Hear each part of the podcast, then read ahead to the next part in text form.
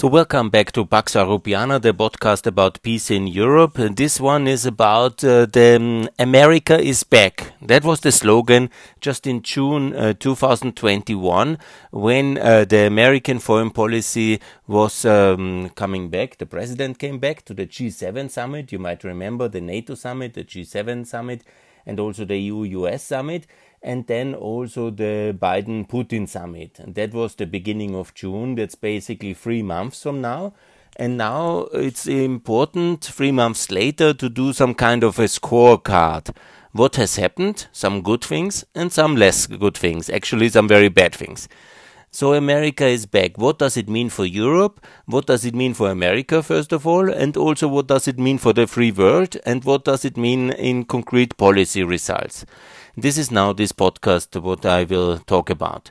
I have identified seven relatively good and important things and 14 actually yes 14 quite negative things yeah, the balance is unfortunately not positive. Unfortunate. It's very much to my disappointment because I was really with big optimism after Trump. There will be Biden, things will be better, America is back. And that was exactly what was promised as well in the week of, uh, the beginning of June at this uh, triple or quadruple summits, if you want, uh, from G7, NATO, EU, and the US Russia summit and then we have some results. Yes, I will not uh, torture you more. I will go very concretely. First of all, there was the so-called uh, visa waiver decision for Croatia.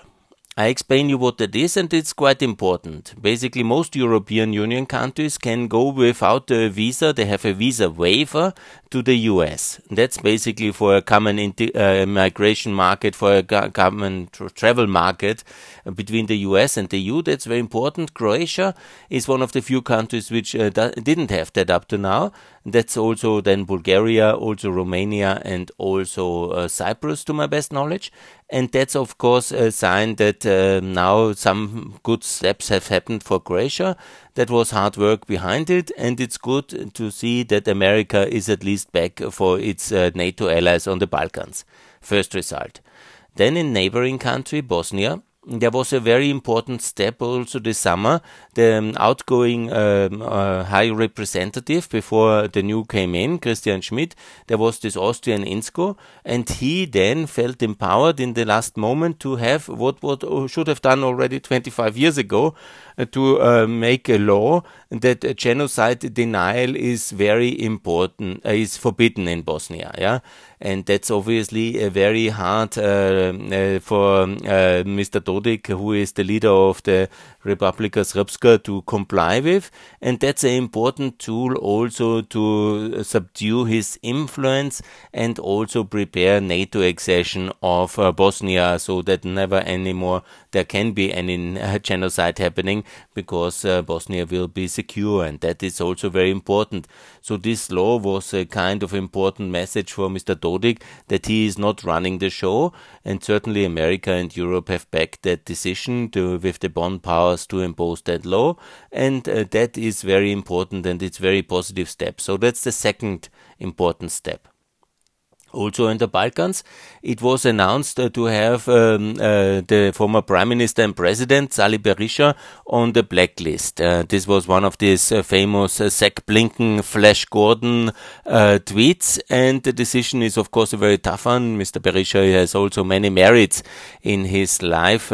for he was leading his country to NATO and many important reforms, and so. but there is also some uh, negative uh, sides of his balance sheet, and America has now decided uh, to uh, make sure that he will not be part of the political institutions of Albania in the future, and that's of course very very important. And that was also like a starting um, signal for the cleanup of Albanian politics, which makes it also more uh, digestible for European Union membership together with Montenegro and uh, with Macedonia, and that was of course a very important decision the third major um, positive thing. Then obviously was the victory of Moldova pro-EU forces in the elections in July. That was very important, and that is uh, amazing and important step forward. Yeah. And then obviously this summer was also the Crimean platform just now created, so that uh, Crimea uh, will never be accepted by the West as part of Russia, and Crimea will be very clearly part of Ukraine in uh, whatever to be determined future. That was also an important step uh, this uh, summer. And the sixth one was also in Georgia, connecting uh, the so-called accession trio was created with uh, Michel, uh, Charles Michel's presence. They were signing this cooperation between Moldova, Ukraine, and Georgia that they want to join. And that is also very important further step. That's the sixth result this summer. And then the seventh result is in the beginning already, there was the progress of the regional economic area of the Regional Cooperation Council to have uh, um, roaming free in the Western Balkans.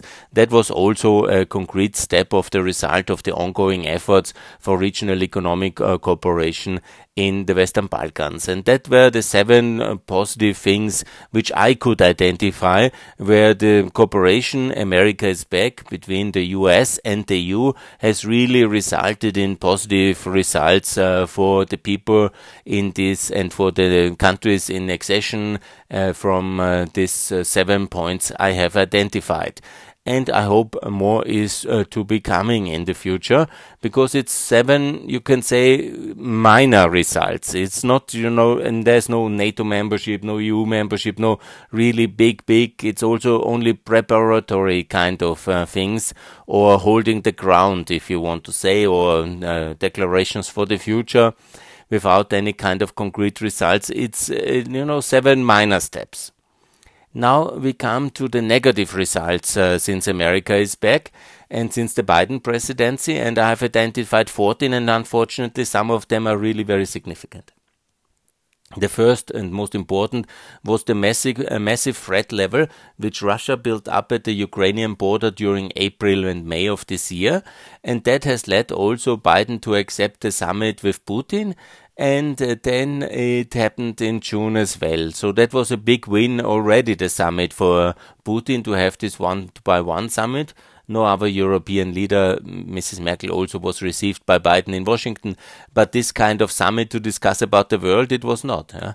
So uh, the situation is that was really a very big honor for Putin because he is a much uh, um, different level of uh, power, and he enforced it basically with this massive troop uh, uh, accumulation built up at the Ukrainian border in spring, and so it was a sign of you know submission in a way or compliance or com whatever appeasement to honor him with this Geneva summit.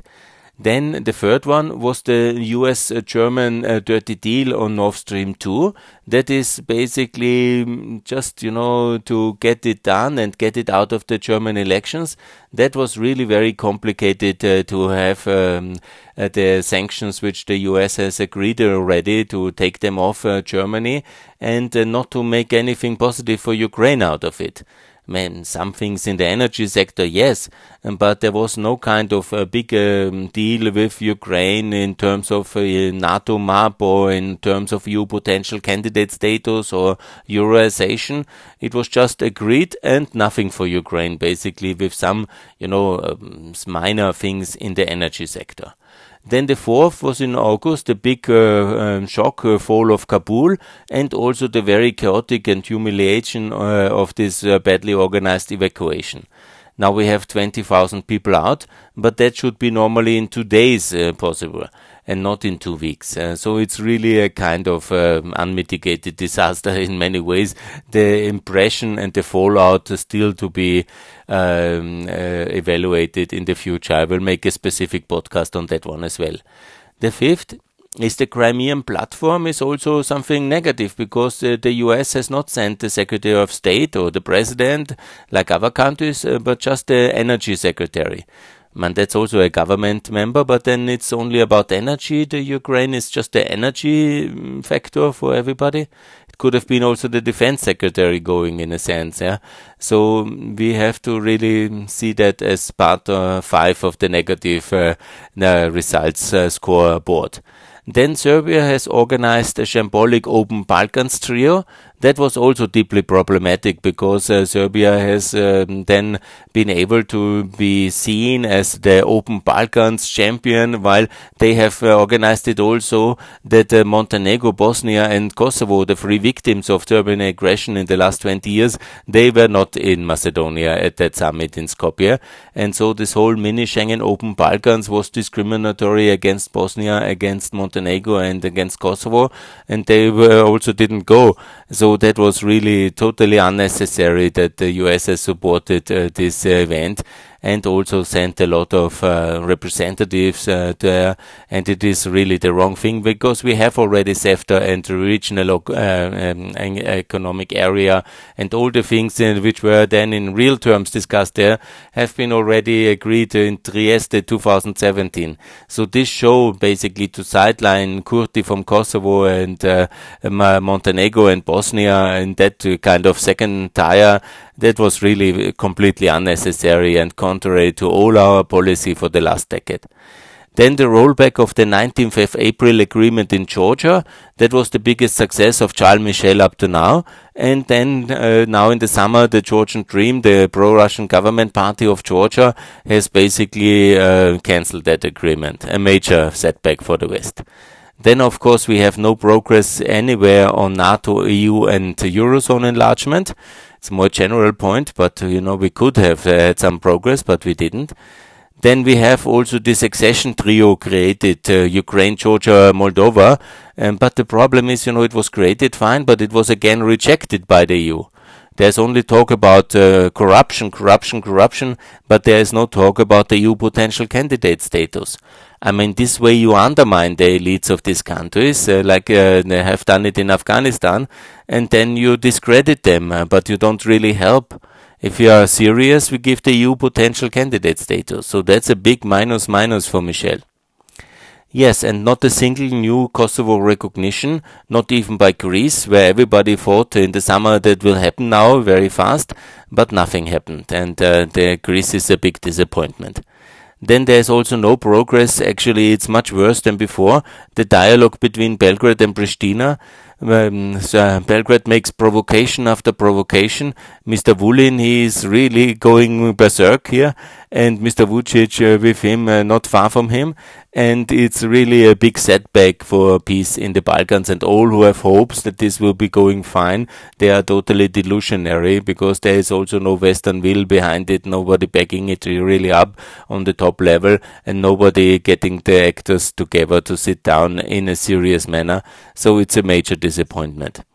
Then you have uh, then uh, Ukraine and Georgia rejected from CEFTA, Regional Cooperation Council and Regional Economic Area again. This is a long-term point, but it would be the idea that when uh, America is back, that there will be some progress. But no.